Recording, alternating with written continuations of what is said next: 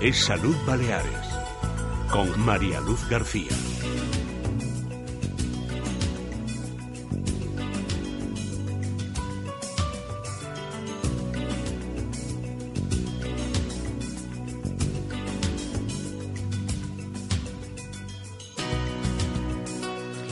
Doce y treinta y seis minutos, bienvenidos un miércoles más a Es Salud Baleares.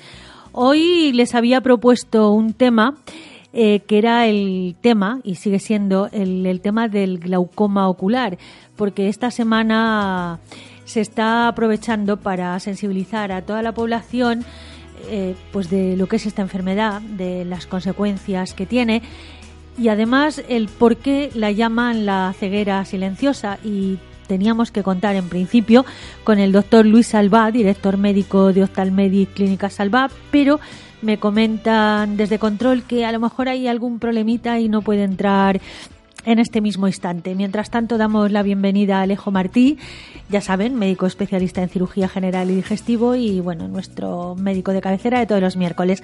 Alejo, ¿qué tal? Buenos días. Pues nada, encantado de estar otro día con vosotros.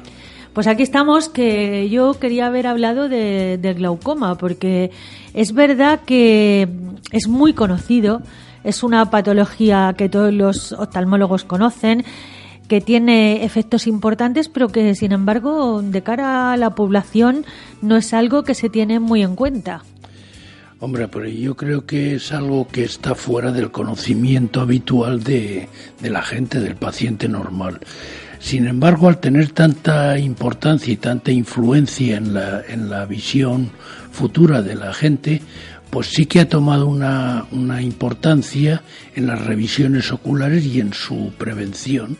Y hoy por hoy yo creo que se está haciendo una gran labor de prevención en el tratamiento del glaucoma para evitar precisamente la ceguera, porque esta enfermedad puede degenerar en una ceguera completa y si se previene y se trata bien, pues se evita. Espero que podamos contar con el doctor Luis Salva. Si no es ahora, es eh, dentro de unos minutos y él que nos explique porque a ver, eh, sabemos lo que es, eh, pero ¿cómo se puede prevenir? ¿Cómo sospechar que una persona puede tener glaucoma? Hombre, pues yo creo que esto es una de las ventajas de estar en un país con la sanidad tan avanzada como la que tenemos nosotros. Hoy por hoy hay una serie de enfermedades de esta índole que inciden en la visión futura de los pacientes simplemente por la evolución de su vida y que gracias a los controles que se van introduciendo de todo tipo, entre otros los controles oftalmológicos, pues se detectan a tiempo, se corrigen y se, y se evitan. Es decir, la, eh, hoy por hoy conocemos a muchísima gente que está en observación y en, inspección periódica precisamente para y en tratamiento para evitar este tipo de problemas. Sí, porque decimos que es una enfermedad que no da síntomas y cuando los da, pues igual ya es demasiado tarde. Claro, en principio no da ningún síntoma y poco a poco va deteriorando la calidad de vida de la retina y poco a poco pues se pierde la visión. Bueno, vamos a ver si contamos con el doctor Luis Salva. Más que nada lo digo para, bueno, no, no meterte a ti en un campo que no es el tuyo. No, no, efectivamente no es mi campo. De todas maneras, lo que, lo que hemos dicho en, en principio es válido. Es decir, hoy por, hoy por hoy, la gente, este tipo de, patologías, este tipo de enfermedades, se controlan y las suelen descubrir a tiempo los médicos de cabecera, poner en contacto con el oftalmólogo y en la, en la secuencia, en, la, en el seguimiento de este tipo de enfermedades, que es una de las cosas elementales que se miran, o sea, igual que se mira el cristalino para ver la, para ver el problema de unas cataratas, se mira la presión ocular y ver cómo evoluciona y todo esto, pues ahí es donde está precisamente la labor de, de prevención del glaucoma. Creo que es importante además que la gente sea consciente, ¿no? Que a la hora de hacerse una revisión ocular no basta con mirarse las dioptrías que tiene, si hay que cambiar las gafas, si no hay que cambiarlas, sino que hay que ir mucho más allá de lo que a simple vista puede parecer. Efectivamente, porque hoy por hoy hay, mucha gente que corrige la presbicia, la vista cansada, simplemente yendo a cualquier establecimiento donde vendan gafas baratas, probándose unas y otras y, y viendo cuál le va bien. Efectivamente, eso es suficiente para corregir la presbicia más o menos, tampoco es que sea una corrección muy, muy perfecta, pero bueno, sirve por lo menos para seguir leyendo cuando uno alcanza la edad en la que aparece la vista cansada. Pero sin embargo, por ejemplo, no dice nada de la presión intraocular, no dice nada de la opacidad o no opacidad del cristalino. Todo eso tiene que ser un oftalmólogo el que lo diga. Y yo creo que en nuestra sociedad eso está al alcance de cualquiera el hacer ese seguimiento y el corregir esos defectos. Pues aquí tenemos a un oftalmólogo, Luis Salva, director médico de Oftalmedic Clínica Salva. ¿Qué tal? Buenos días. Buenos días. Nos ha costado un poquito encontrarle. Me imagino que, es el. Estaba un poco liado. Los médicos a veces no. Somos un poco informales, pero por, por cuestiones de, trabajo. Claro, me imagino que siempre hay intervenciones, urgencias y es difícil. Nos contaba el doctor Alejo Martí, así un poquito, que no es su campo, ¿no? En qué consiste el, el glaucoma y por qué le llamamos la ceguera silenciosa. Pero ustedes han hecho un día de prevención. ¿Los resultados cuáles han sido? Eh, bueno, mm, hay dos aspectos. Uno, los resultados que hemos venido, que han venido más de 60 personas y hemos eh, diagnosticado cinco casos que ellos no lo sabían. Hemos dicho que se pusieran en manos de, un oftalmólogo para su seguimiento. ¿no? Eh, es decir, hay que, y eso es lo, inmediato. Lo importante no son esos 60 pacientes que hemos visto. Lo importante es concienciar a la gente y en eso nos ayudan ustedes muchos, los medios de comunicación, pues a elevar la cultura sanitaria. La gente tiene que saber que a partir de los 45 años, con una detección que es simplemente la toma de tensión, pueden evitar lo que se llama la ceguera silenciosa. Y como me pregunta por qué se llama silenciosa, pues porque no duele, uno no se da cuenta. Uno puede tener glaucoma y el primer síntoma que puede ser es que ha perdido campo visual, que ha perdido visión lateral y eso ya es recuperable. Eso es la finalidad nuestra de este día que está enmarcado dentro del Día Internacional del Glaucoma. Es un día que es el, el 12 de marzo y que eh, está hecho por la Organización Mundial de, la Salud, dependiente de la, de la ONU. De todas maneras, eh, hablábamos de prevención, pero si uno no acude específicamente a medirse la presión intraocular, es complicado porque el hecho de perder campo visual lateral no es algo que, que se aprecia así de buenas a primeras. Exactamente, es que a veces gente que viene cuando ya perdió visión central, porque la visión lateral, y más en gente que lleva gafas, pues el mismo marco de la gafa ya le quita esta visión. Y entonces cuando acude, dice, es que he perdido vista. Y es por un daño irreversible del nervio. Es decir, el ojo tiene un líquido que continuamente se renueva, que se llama humor acuoso, si no sería como una pasa. El ojo tiene una tensión. Y este, y este líquido no siempre es el mismo, se está eh, fabricando y está saliendo. Si se fabrica más que el que sale, aumenta la tensión y este exceso de tensión, ese exceso de líquido va erosionando, va dañando eh, poco a poco, irreversiblemente, silenciosamente, sin dolor, el nervio óptico. Esta es la, fisiopatología, esta es la manera en que el, eh, el, glaucoma afecta al ojo y tan simple como tomar la tensión, más una serie de pruebas más, pues el que se queda ciego por glaucoma hoy hoy en día o es porque ha sido maltratado o porque él no ha acudido al centro específico. Es decir, que la mejor prevención, independientemente de que uno sienta que tiene un síntoma o no, es a partir de los 45 años acudir a hacerse una revisión. Exactamente, una, revisión a un oftalmólogo, es decir, eh, eso también es importante, porque no es una cifra tensional, la tensión es una, es una parte del trípode de la enfermedad. Por una parte es la tensión, por otra parte es el campo visual, y por otra parte son las técnicas actuales que tenemos de OCT, que es una tomografía computerizada del nervio óptico, que nos dice cuántas fibras de nervio óptico se han perdido, porque no hay una cifra mágica a partir de la cual se pierde visión, es simplemente un screening, es decir, hay gente que puede tener daño al nervio óptico una tensión más baja, por eso es que independientemente de la tensión tiene que ser visto por un, por un oftalmólogo. Doctor Salva, em, una vez que el glaucoma se detecta, ¿hay un tratamiento efectivo aunque no podamos recuperar lo que hemos perdido?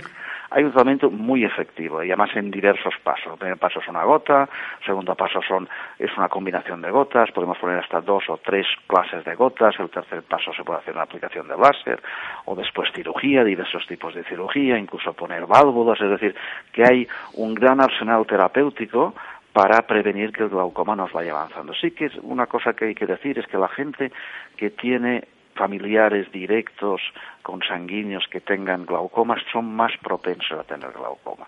Personas que tienen diabetes son más propensas a tener glaucoma. Personas que tienen miopía son más propensas a tener glaucoma. Pero para no individualizar tanto se diría, mira, todo el mundo a partir de los 45 años revisiona el oftalmólogo, tan simple como eso. Sí, porque además, por ejemplo, en el caso de la miopía, la gran mayoría a partir de una edad la tiene.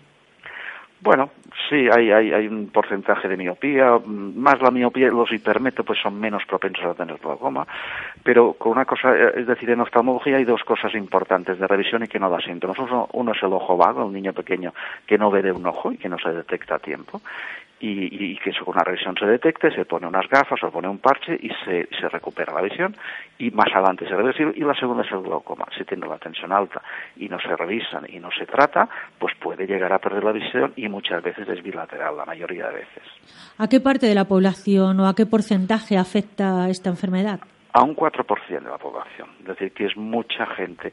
Y de ese 4% de la población, a lo mejor hay un 40% que no lo sabe que este porcentaje con esas cifras tan dramáticas es por eso pues que la OMS ha instaurado el programa de prevención de que se tiene que y entonces aquí los médicos aparte de curar aparte de consolar cuando no podemos curar pues nuestra labor con, con las sociedades pues es transmitirle esas cosas esas esa elevar la cultura sanitaria para que sean conscientes del problema que tenemos y que por lo tanto tan simple como una revisión Dicho queda, doctor Luis Salvá, director médico de Octalmedic Clínica Salvá, le damos las gracias por haber estado con nosotros, por haber hecho un hueco en, esta mañana en la que realmente sí que se ha esforzado por contestar a todas nuestras preguntas.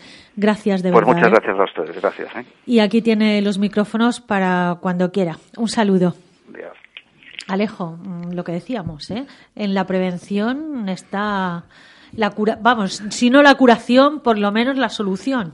Claro. Bueno, yo, yo creo que esto es una consideración que, que la mayor parte de los de las personas con, con un poco de nivel de raciocinio tiene en consideración. La vida se ha extendido muchísimo, se ha extendido muchísimo en nuestra sociedad. La vida media es muy larga pero tiene la, longevidad tiene unas dificultades en el campo de la visión, en el campo de la circulación, en el campo del metabolismo, en muchos campos. Si no los vigilamos y no les ponemos remedio a las alteraciones que pueden aparecer con el tiempo, pues estas alteraciones pueden llegar a hacerse irreversibles. O sea, que la recomendación es una más de las que se hace, pues se hacen de muchos más calibres, pero una que debiera que darle constancia a la gente es que a partir de una cierta edad, de los 45 años, conviene revisar los ojos, conviene revisar la visión, no solo por, por el enfoque, lo que es la vista cansada, que se corrige con relativa facilidad, sino para ahorrar todo este tipo de problemas. Y ahora, hablando de problemas, de prevención, vamos a hablar de unos profesionales que sí que están en contacto muy, muy directo con los pacientes, con los usuarios de la sanidad, con el público en general, que son los farmacéuticos. Este fin de semana se ha celebrado en Palma eh, unas jornadas a las que han asistido más de 100 farmacéuticos comunitarios y lo han hecho pues eh, con el fin de ponerse al día en distintos medios. Se ha hablado de la salud de la mujer, de la anticoncepción de urgencia, el manejo de los probióticos, en fin, una serie de temas en los que los farmacéuticos sí que tienen mucho que decir. Rafael Esteban, gerente de marketing en Faes Pharma, ¿qué tal? Buenos días. Hola, buenos días. gracias. ¿Cuáles serían, así, a grosso modo, las conclusiones más importantes de esta jornada y aquello en lo que los farmacéuticos, pues, eh, están más formados o, tienen que formarse más o que conocen perfectamente?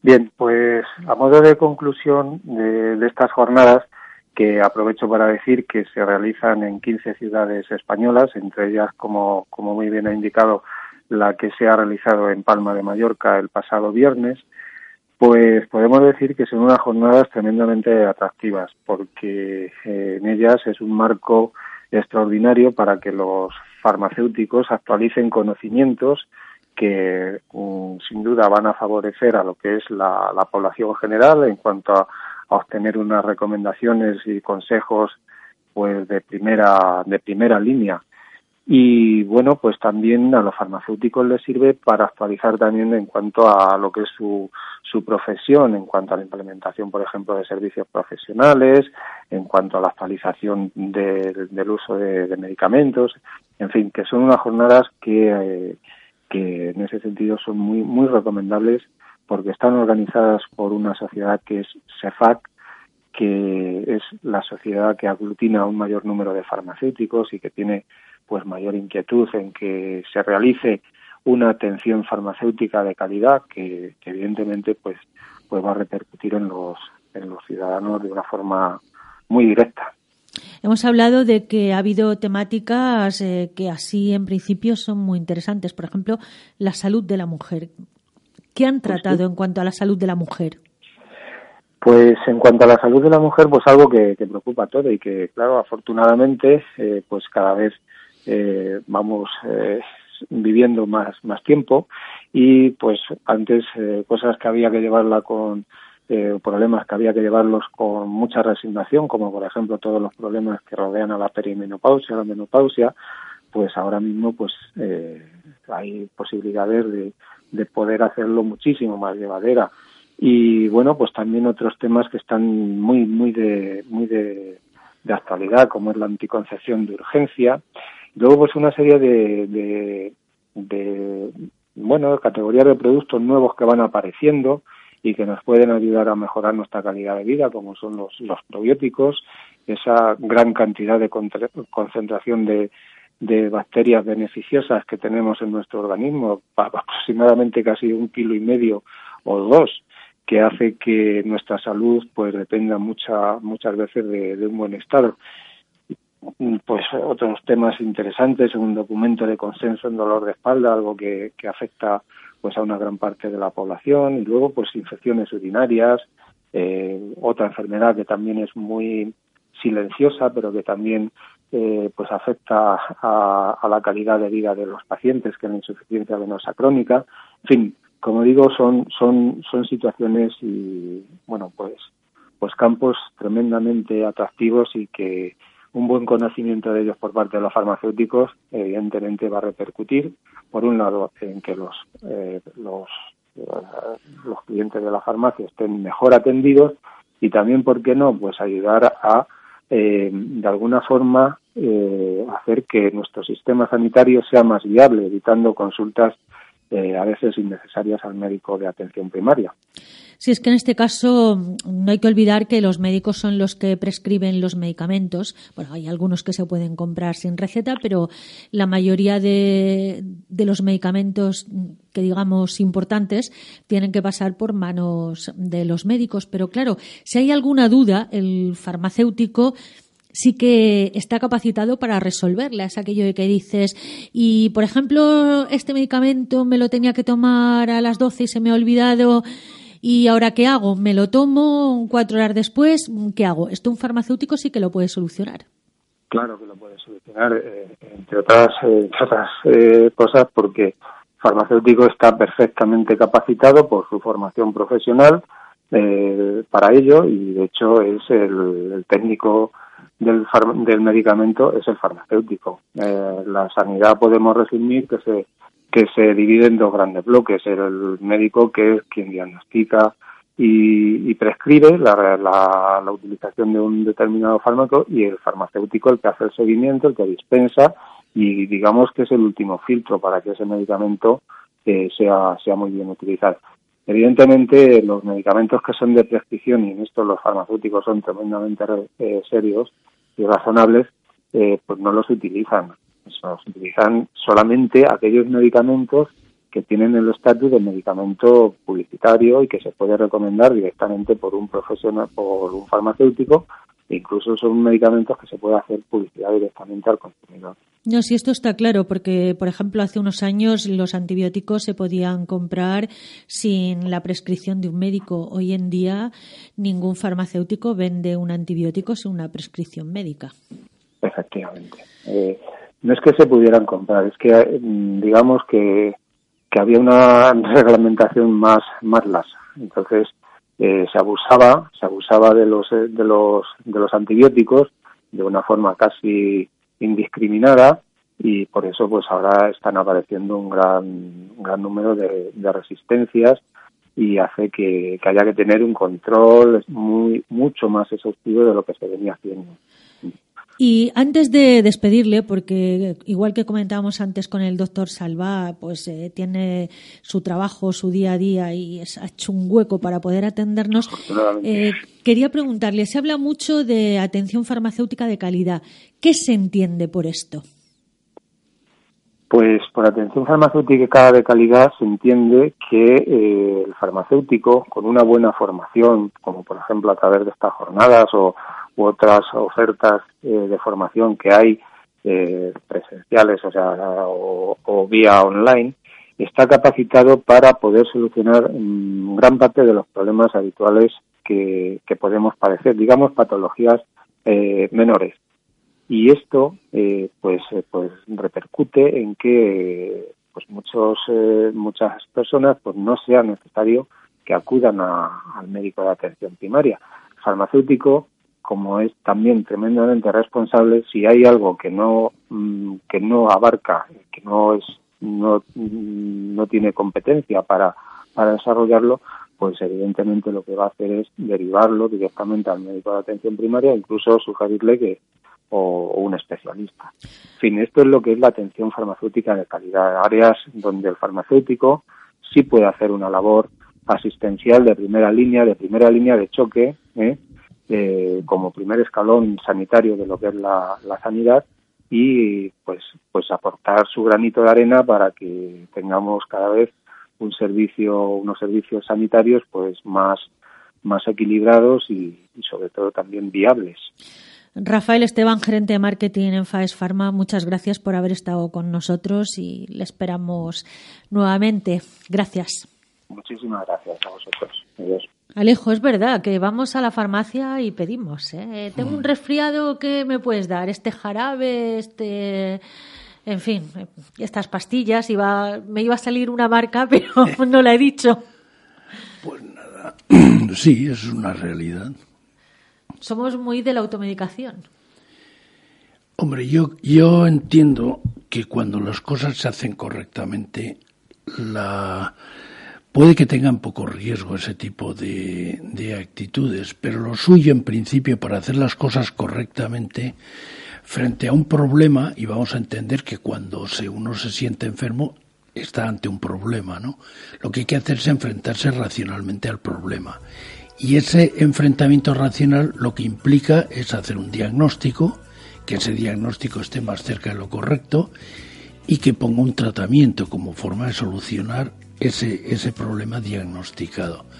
Lo suyo es que ese diagnóstico y ese tratamiento los propongan en cualquier caso quien está capacitado para, para hacerlo.